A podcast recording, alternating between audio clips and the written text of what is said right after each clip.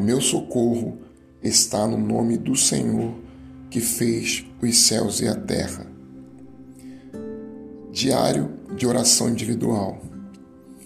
Pai eterno, de minha alma, que meu primeiro pensamento hoje seja a respeito de Ti, que eu seja impelido a adorar a Ti, que minha primeira palavra seja o Teu nome, minha primeira ação seja ajoelhar-me diante de Ti em oração, por Tua perfeita sabedoria e bondade, pelo amor com que amaste a humanidade, pelo amor com que me amaste, pela grande e misteriosa oportunidade de minha vida, pela habitação do Espírito em meu coração, pelos sete dons do teu Espírito, eu te louvo, eu te adoro, ó Senhor.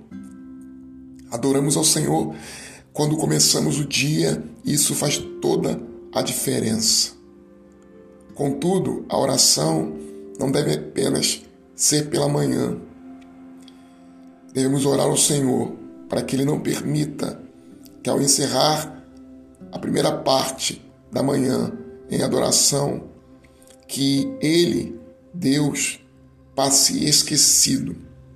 Pelo contrário, que desde momento de quietude pela manhã, em oração, que nós precisamos aprender e trazer como um hábito para a nossa vida.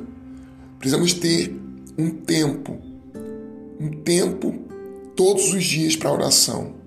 Precisamos ter um lugar específico para orar, transformar aquele lugar num santuário. E precisamos todos os dias estarmos abertos a ouvir a voz de Deus durante todo o dia. Oração sem cessar é oração de quem tem o coração aberto todos os dias para o Senhor. E todo o dia, não apenas todos os dias, mas também todo o dia.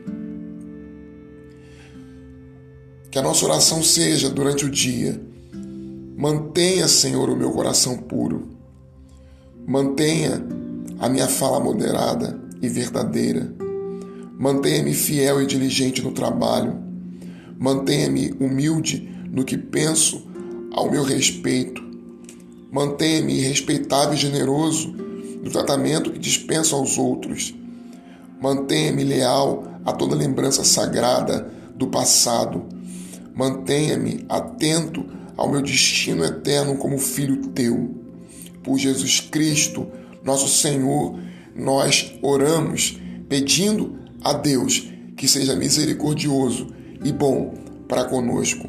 Essa oração é a nossa oração, mas também foi de John Byler.